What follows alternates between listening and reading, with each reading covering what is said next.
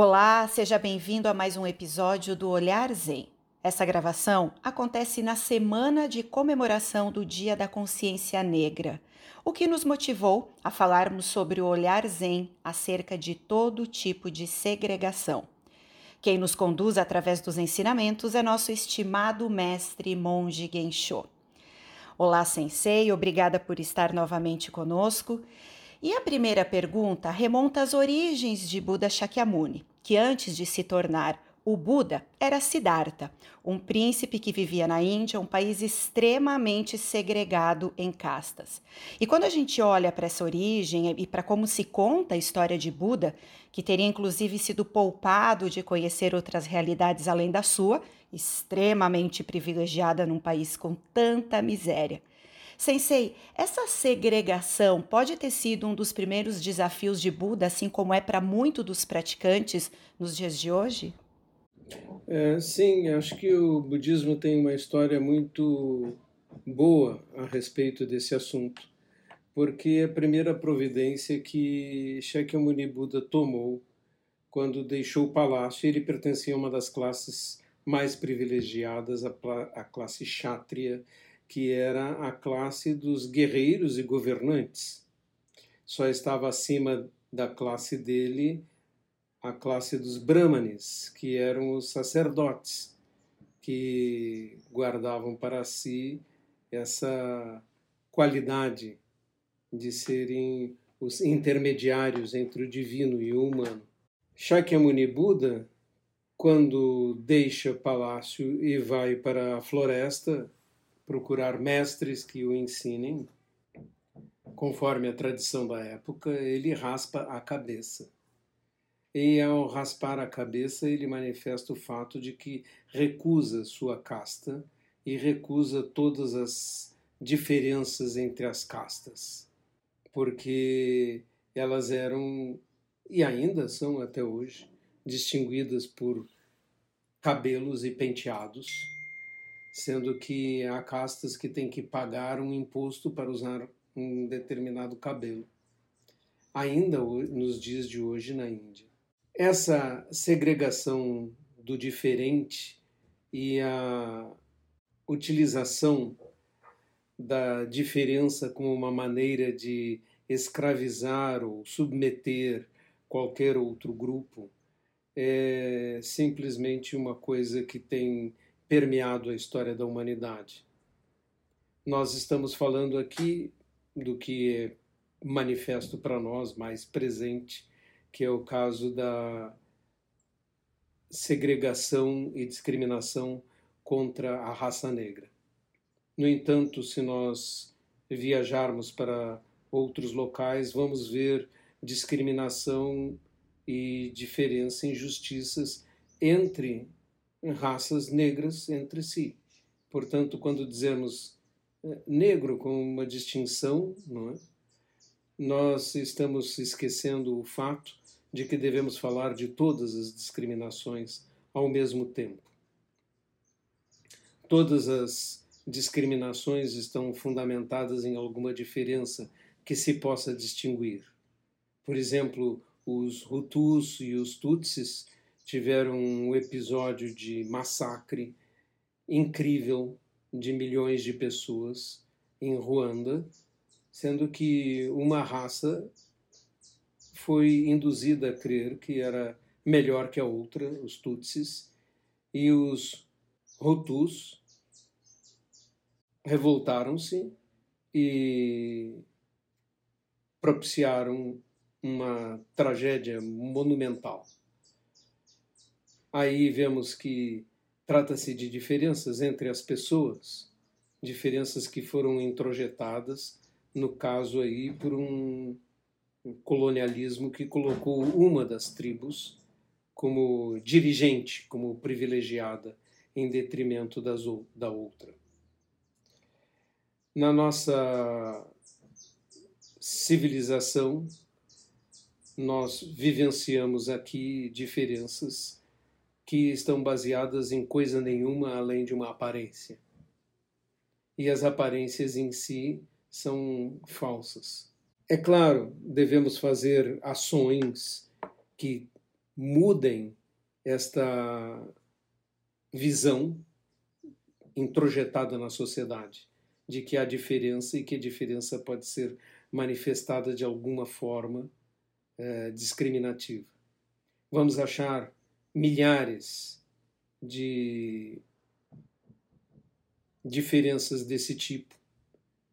E a história de meus antepassados, por exemplo, é de perseguição dos judeus na Península Ibérica por parte do, da família de, de meu pai, que veio provavelmente fugida da Península Ibérica por causa das perseguições inquisitoriais lá no século XVIII, e também da família da mãe do meu pai, ascendência indígena da tribo dos Pataxós, que nós identificamos e que foram chamados de bugres e exterminados uh, pelos colonizadores que haviam chegado no Brasil para desocupar as terras, simplesmente.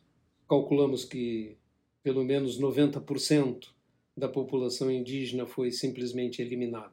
Aí também, por parte da família do pai da minha mãe, ascendência negra, então, eu tenho o, privilégio, como brasileiro, de ser um cadinho de mistura que me permite olhar para essas diferenças como absurdas e sem sentido. Mas queria dar um passo além. As ações afirmativas e as ações levadas por uma consciência de que estamos sendo injustiçados como grupo, elas são legítimas, evidentemente, dentro de, uma, de um contexto relativo. Mas, se nós olharmos mais profundamente, a ideia de Buda vai na raiz do problema. Nós temos que eliminar toda a diferença e toda a discriminação de qualquer tipo e considerar todos como absolutamente iguais e jamais nos referirmos às diferenças. Por isso os monges todos rasparam suas cabeças e todos se vestiram iguais.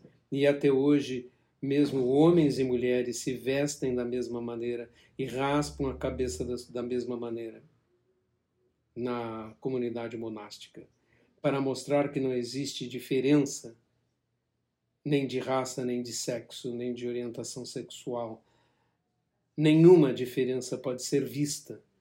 E quando nós não tivermos mais os olhos que veem a diferença, então a divisão terá desaparecido. Porque a divisão e a discriminação só existem porque existem olhos que veem a diferença, que dizem: ah, eu sou branco, eu sou amarelo, eu tenho olhos puxados, eu tenho nariz grande, não é? eu tenho cor escura. Qualquer coisa que for identificada como maneira para ver diferença vai criar no fim uma divisão e uma injustiça.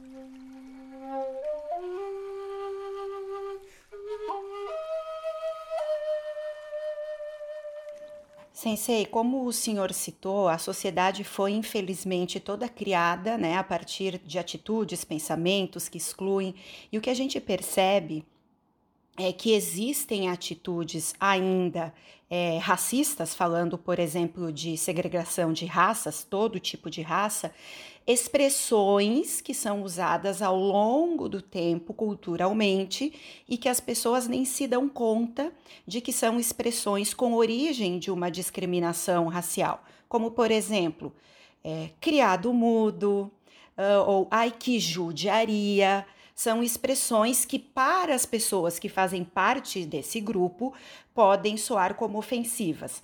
Por outro lado, a gente percebe que muitas vezes as pessoas que usam expressões ou têm pequenos atos de discriminação, muitas vezes vêm de origens de grupos que foram discriminados no passado muito remoto, mas é uma espécie até de equilíbrio nas atitudes que as pessoas tentam ter, na verdade, não equilíbrio, sim compensação da dor que se sofreu. Então, diante de todo esse cenário, como a gente treina a mente para conseguir transpor esse limite que muitas vezes não é perceptível?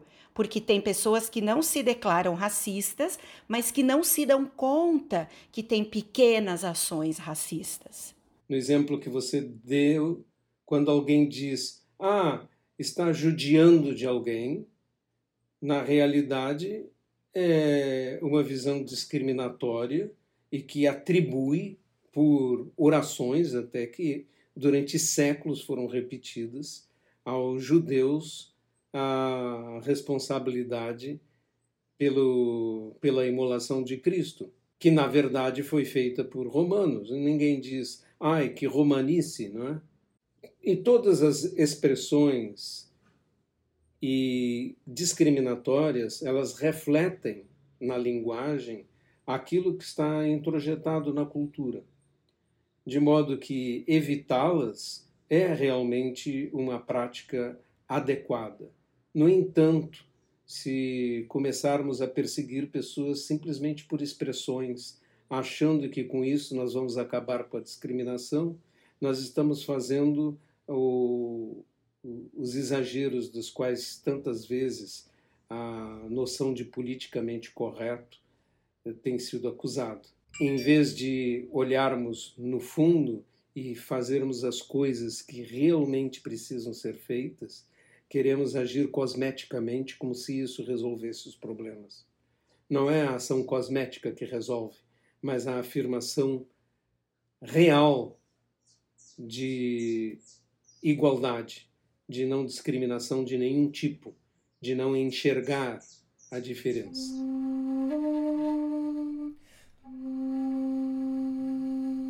Sensei, ao longo da história do budismo, existem alguns relatos é, que dizem que em algumas culturas a mulher até teria sido segregada dentro das práticas budistas. O senhor poderia falar um pouco sobre isso? Sim, isso aconteceu realmente e no Oriente ah, é manifesta uma diferença bastante nítida entre a visão do que se enxerga como um homem e o que se enxerga como o valor de uma mulher. Na sociedade chinesa mesmo, durante muito tempo foi dito que a mulher não deixa nada, escorre pelos dedos, não é?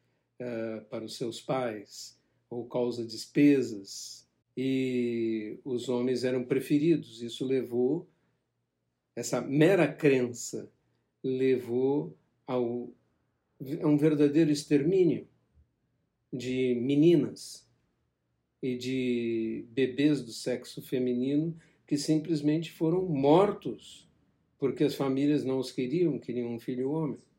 O resultado é que temos hoje na China 30 milhões de homens a mais do que mulheres e que não têm com quem casar por exemplo, na mesma idade. Porque a cultura introjetou esse tipo de pensamento e criou essa discriminação. Mas você não vai achar na doutrina budista uma diferença a respeito.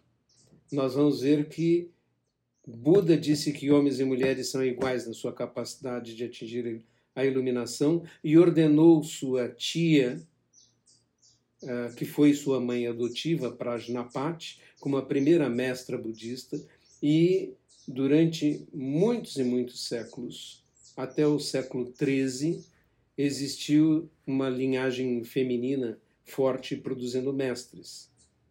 Infelizmente, essas linhagens desapareceram.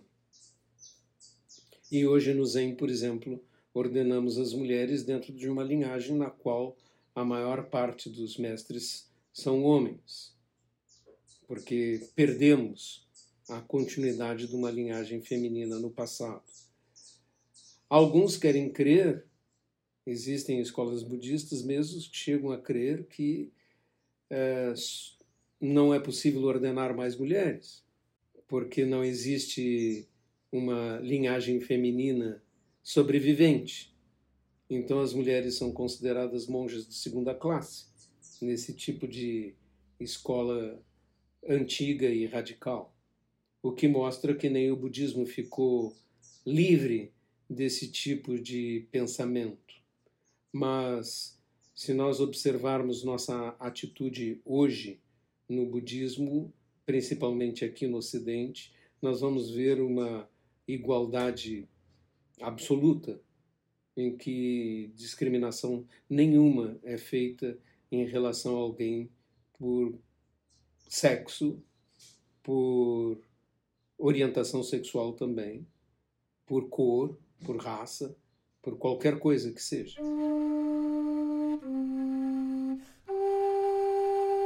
E que fique registrado o testemunho de que dentro da Sangha Daisen tampouco existe, muito pelo contrário. As mulheres, por exemplo, são extremamente valorizadas dentro da Sangha Daisen, não é? Por mérito delas mesmas. Para encerrarmos, é, como deve, devem, devem agir os praticantes diante de duas situações? Um, se for a pessoa é, que está sendo discriminada por alguma razão, e segundo, se for a pessoa que presencia algum tipo de discriminação, qual a postura ideal de um praticante zen budista? Nós devemos nos manifestar, porque se nós nos calarmos ou silenciarmos, simplesmente a cultura continua vendo isto como aceitável se nós nos rebelarmos e nos manifestarmos firmemente contra, como eu estou fazendo aqui agora, nós tendemos a mudar nossa cultura e tornar absolutamente inaceitável qualquer tipo de discriminação.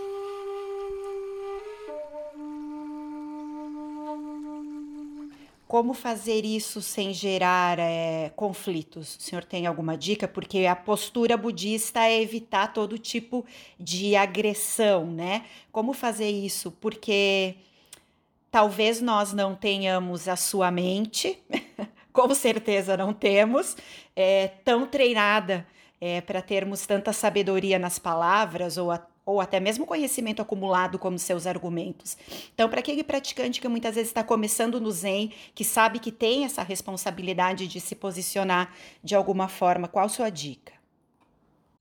Nós devemos é, manifestar com palavras a nossa inconformidade, o nosso desacordo com qualquer atitude discriminatória. É necessário fazer isso o que nós não podemos nem devemos fazer é usar de violência para manifestar nossas opiniões, a menos, e é legítimo, usar de violência para defender alguém de uma violência que esteja sendo praticada naquele momento, do ponto de vista físico. Né? Mas, fora esta possibilidade, nós devemos nos manifestar tentando evitar a escalada para confrontos que vão levar simplesmente a um acirramento maior da noção de eu sou diferente, eu sou injustiçado, eu uh, vejo aquele outro como inferior ou qualquer coisa desse tipo.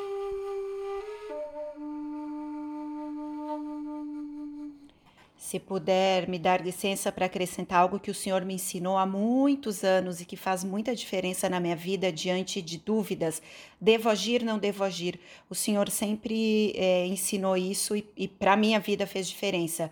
É pensar: o que eu vou fazer vai diminuir ou vai causar mais sofrimento? Acho que essa essa essa chave, quando a gente vira e entende, ela nos ajuda muito a tomar as decisões. Muito Sens... correto, muito bom. Eu tenho um grande mestre que me conduz. Sensei, novamente, muito obrigada por toda a sua paciência, seu carinho, o amor com que o Senhor nos conduz, por nos ensinar todos os dias a ter uma mente mais pacífica, uma mente que acolhe a todos e que é capaz, assim, de causar pequenas transformações no mundo. Acima de qualquer coisa, o Senhor e as suas ações são sempre uma grande inspiração para todos nós, seus alunos. Obrigada para você que nos acompanhou até aqui. Nos acompanhe também em nossos canais digitais ou acesse www.daicem.org.br. Gachou e até o próximo Olhar Zen.